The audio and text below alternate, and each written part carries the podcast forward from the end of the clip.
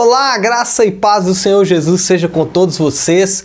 Uma ótima quarta-feira para todos nós. Quarta-feira, 29 de abril de 2020. Continuamos no confinamento dos homens, mas na liberdade do espírito em todo o tempo, confiando no Senhor, sabendo que em tudo o Senhor tem os seus planos e os seus propósitos. Pessoal, no, na quarta-feira sempre reservo para trazer uma palavra pastoral, uma, uma palavra de fortalecimento aí para nossa fé, para passarmos o restante da semana até nos encontrarmos novamente no domingo. E hoje eu quero falar de mais um salmo. Na semana passada eu falei do Salmo 90, hoje eu quero falar do Salmo 3. Olha só que salmo maravilhoso.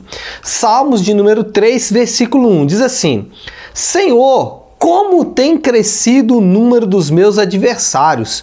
São numerosos os que se levantam contra mim. São muitos os que dizem de mim: não há Deus, não há em Deus salvação para ele. São muitos que se levantam contra mim, dizendo: Não há em Deus salvação para ele. Versículo de número 3: Porém, tu, Senhor, é o meu escudo, é a minha glória e o que exaltas a minha cabeça.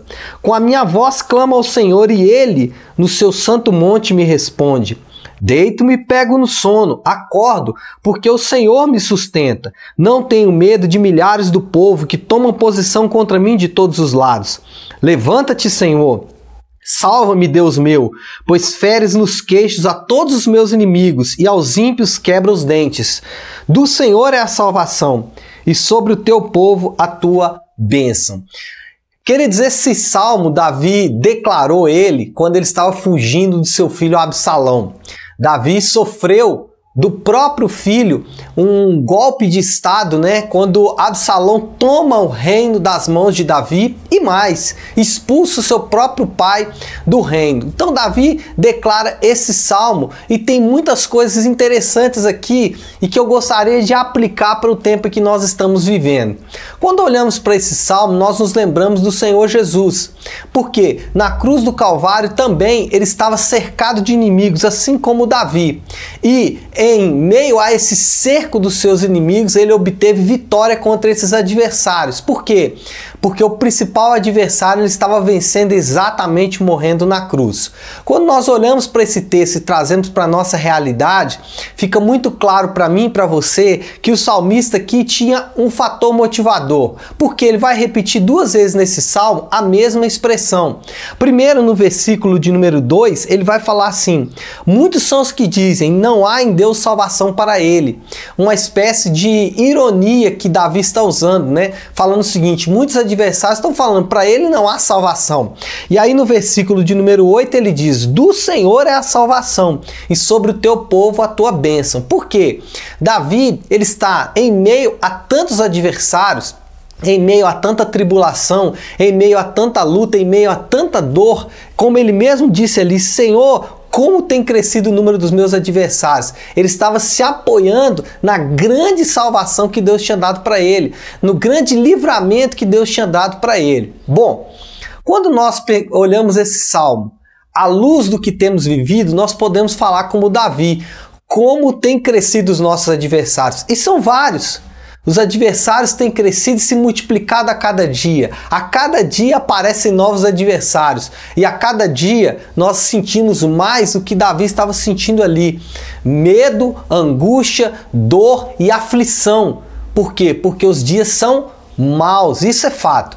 Só que, da mesma forma que Davi, ele se apoiou no maior milagre que ele podia viver, que era a salvação, nós também devemos nos apoiar nisso. Talvez você está esperando o milagre do Senhor, mas deixa eu dizer algo para você. O maior milagre que ele poderia fazer por você, ele já fez, que é a salvação. Lá em Romanos, Paulo vai falar sobre isso. Aquele que não poupou seu próprio filho, acaso, acaso ele vai poupar alguma coisa de nós? Não faz sentido.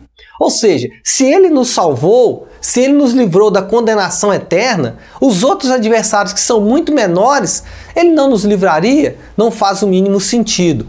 Então, de forma muito racional, não precisa nem aplicar fé, seja só racional, pense um pouco. Né? O Senhor pagou um alto preço pela sua vida. O Senhor pagou um alto preço pela minha vida, morrendo aquela, aquela morte, morrendo a morte de cruz, uma morte humilhante. Para nos salvar, ele nos deixaria afundar por qualquer outra adversidade? Não.